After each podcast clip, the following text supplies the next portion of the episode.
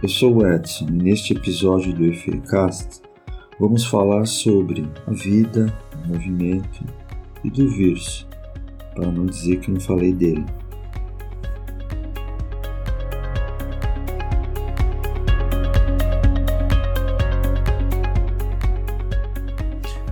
Para não dizer que não falei do vírus. Meu nome é Edson de Jesus Manuel, sou docente professor titular da Escola de Educação Física e Esporte da Universidade de São Paulo. Minha temática de investigação é o desenvolvimento da ação motora de bebês e crianças, como também a elaboração de programas de educação física escolar. Não vou falar de pesquisas sobre o Covid-19 ou algo do que faço associado à pandemia que nos assola. Quem me ouve, acredito, já tenho ouvido muito a esse respeito. Trago mais uma reflexão que fiz nesses dias e sobre tudo que estamos vivendo. Aliás, se há algo de que gostaria de falar é da vida. Hoje também ouvimos muito sobre a vida. Interessante é que se coloca a vida como uma escolha ante outras escolhas e assim a banalizamos. De fato, se criou um antagonismo brutal, pondo de lado o que deveria ser por princípio, a preservação da vida com qualidade para todos. No filme Gandhi, de 1982, aliás, aí está uma boa sugestão de entretenimento para esses dias de confinamento. Há uma passagem em que, numa reunião de ativistas em prol da independência da Índia, se propõe uma manifestação violenta contra o regime colonialista britânico. Os participantes ponderam que o maior efetivo de exército inglês está mais ocupado com a guerra contra os alemães na Europa. Assim, continuam, a manifestação contra um efetivo reduzido do exército resultaria mais do que algumas mortes do lado indiano. Gandhi, que até então assistia ao encontro calado, se manifesta. Digam isso para aquelas mães cujos filhos vão perder a vida. E se calou novamente. Em qualquer circunstância e cenário, a vida humana é um valor inegociável. Mas também não quero falar dessa polêmica. Quero voltar à vida. Na ciência, muito já se perguntou sobre o que é vida. Ao responder essa questão, não raro falamos das, das características do que é ser vivo. O físico austríaco Erwin Schrödinger, prêmio Nobel de Física nos anos 1930, escreveu o seguinte a esse respeito na página 69 de seu pequeno grande livro, What's Life, de 1945. Qual é a característica básica da vida? É se movimentar, de modo autônomo, por aí, em busca de matéria para manter-se vivo. Um dos fatos mais importantes que constatamos no estudo do desenvolvimento da ação humana no período pré-natal e pós-natal é o mover-se corporal do ser, da pessoa em formação. Hoje enfrentamos um isolamento social que em que muitos se veem face a face com a restrição de se movimentar. Vejo colegas, docentes da USP e de outras universidades reclamando da falta de contato social, o que é, julgo, um problema verdadeiro.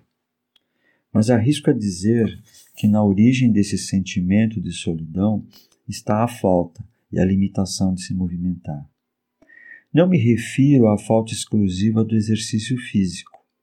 Afinal, o isolamento social nos impôs restrições sobre a prática de exercícios físicos, principalmente em espaços dedicados para esse fim. Não pelo exercício físico em si, mas pelo risco de transmissão viral na aglomeração de pessoas em espaços fechados.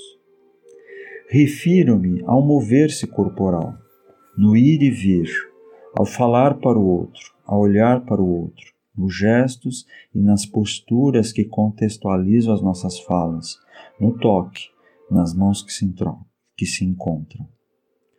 Na rádio que costumo ouvir todos os dias, há uma chamada regular ao longo da programação que, ao som da Nona Sinfonia de Beethoven, nos pede paciência nesse período de isolamento social e aconselha a cada um praticar o autoabraço no seu exílio residencial. Julgo que esse é um tempo de descobrir o nosso corpo, que isolado está em necessidade de mover-se de, do mover-se corporal que é vida, mas que a maioria de nós não o percebe dessa forma. O que temos na nossa consciência são as nossas metas. Resolvemos sair da sala e ir para a cozinha. E voilá, nos vemos na cozinha. Não pensamos se vamos andando ou saltando, de lado ou de frente. Não tenho consciência se coloquei o pé direito ou esquerdo à frente para dar o primeiro passo até onde nossa consciência está interessada, podemos muito bem termos nos teletransportado da sala para a cozinha. Não nos damos conta de que nesse ato simples de ir à cozinha ocorre toda uma magia biomecânica de movimentação corporal, com a cabeça, o tronco, os membros. Não nos damos conta de que cada passo encerra uma história de milhões de anos na evolução da própria vida, dos seres unicelulares para os pluricelulares. Não nos damos conta de que cada passo que demos da sala para a cozinha se encerra uma história de vida, da concepção ao nascimento, do nascimento para toda a infância. Por isso, o mover-se corporal é tão comum, óbvio, a ponto de esquecermos dele em nossas vidas. O filósofo austríaco Ludwig Wittgenstein escreveu em seu livro Investigações Filosóficas: Os aspectos para nós mais importantes das coisas estão ocultos pela sua simplicidade e trivialidade. Podemos não notá-los por tê-los sempre diante de nossos olhos. O mover-se corporal é comum e trivial e de tanto selo se oculta de nós mesmos. Tire essa possibilidade de se movimentar. Estirpe essa capacidade para se movimentar e o que sobra de nossas vidas.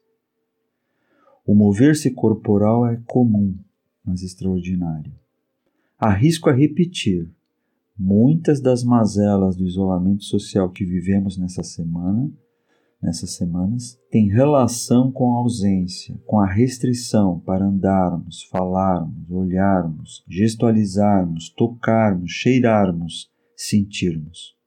Tudo aquilo que fazemos por nós mesmos, ao termos a capacidade para se movimentar. Talvez esse seja um momento de descobrirmos a extensão do nosso corpo. Ao proferir que o movimento é vida, não há como não pensar nesse vírus e em qualquer vírus. Aliás, se há algo que desafia as respostas dadas para a questão o que é vida, é o vírus. Um agente submicroscópico que infecta plantas e animais, sendo ele próprio algo indefinido. Manfred Eigen, bioquímico alemão, ganhador do Prêmio Nobel de Química nos anos 1960 por pesquisa sobre a origem da vida, nos diz que o vírus caminha na fronteira entre ser vivo e não vivo, ora como um cristal no ambiente físico inanimado, ora como ser vivo quando encontra numa planta ou animal um hospedeiro.